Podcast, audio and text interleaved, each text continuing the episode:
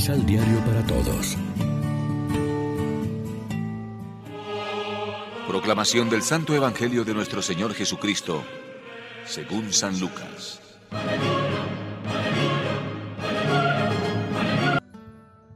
Como ya se acercaba el tiempo en que sería llevado al cielo, emprendió resueltamente el camino a Jerusalén. Había mandado mensajeros delante de él, los cuales, caminando, entraron en un pueblo samaritano para prepararle alojamiento. Pero los samaritanos no lo quisieron recibir porque iba a Jerusalén.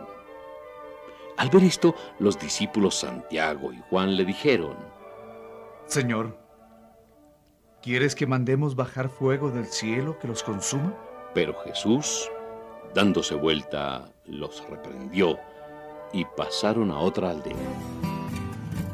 Lección Divina Amigos, ¿qué tal? Hoy es martes 28 de septiembre y a esta hora, como siempre, nos alimentamos con el pan de la palabra que nos ofrece la liturgia. Los estudiosos afirman que este pasaje empieza toda una larga sección propia de Lucas, a la que llaman el viaje a Jerusalén.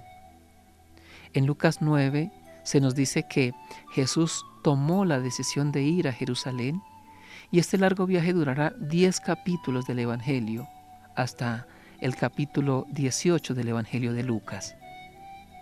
Ha llegado para Jesús la hora de ser llevado al cielo. Ha terminado su predicación en Galilea y todo va a ser desde ahora su vida a Jerusalén, o sea, hacia los grandes acontecimientos de su muerte y resurrección.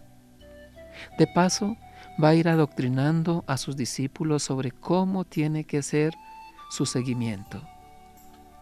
El primer episodio en el camino les pasa cuando tienen que atravesar territorio samaritano y no lo reciben bien, porque los samaritanos no pueden ver a los judíos, sobre todo si van a Jerusalén.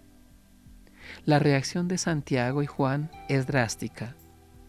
¿Quieres que mandemos bajar fuego del cielo para que acabe con ellos? Se repite la reacción del profeta Elías, que hace bajar fuego del cielo contra los sacerdotes del dios Baal.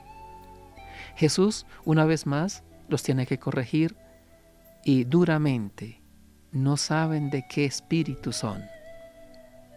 Una primera interpelación de este pasaje es para nosotros la decisión con que Jesús se dirige a cumplir la misión para la que ha venido. Sabe cuál es su camino y se dispone con generosidad a seguirlo, a pesar de que lo llevará a la cruz. También podemos dejarnos interrogar sobre nuestra reacción cuando algo nos sale mal, cuando experimentamos el rechazo por parte de alguien. Somos tan violentos como los hijos del trueno, Santiago y Juan, que nada menos que quieren que baje un rayo del cielo y fulmine a los que no les han querido dar hospedaje. Reaccionamos así cuando alguien no nos hace caso o nos lleva a la contraria. La violencia no puede ser nuestra respuesta al mal. Reflexionemos. ¿Somos conscientes de dónde venimos y a dónde vamos en nuestra vida?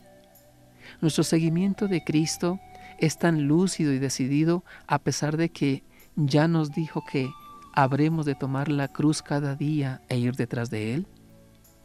Oremos juntos. Ah Señor, que asimilemos tu talante y estilo para hacer la revolución del amor en un mundo que prefiere el egoísmo, la opresión y la violencia. Danos hambre y sed de fidelidad para seguirte por el camino de la cruz hasta la resurrección. Amén. María, Reina de los Apóstoles, ruega por nosotros.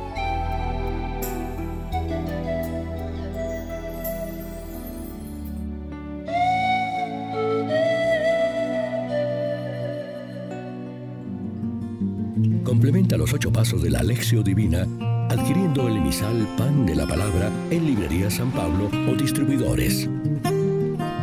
Más información www.sanpablo.co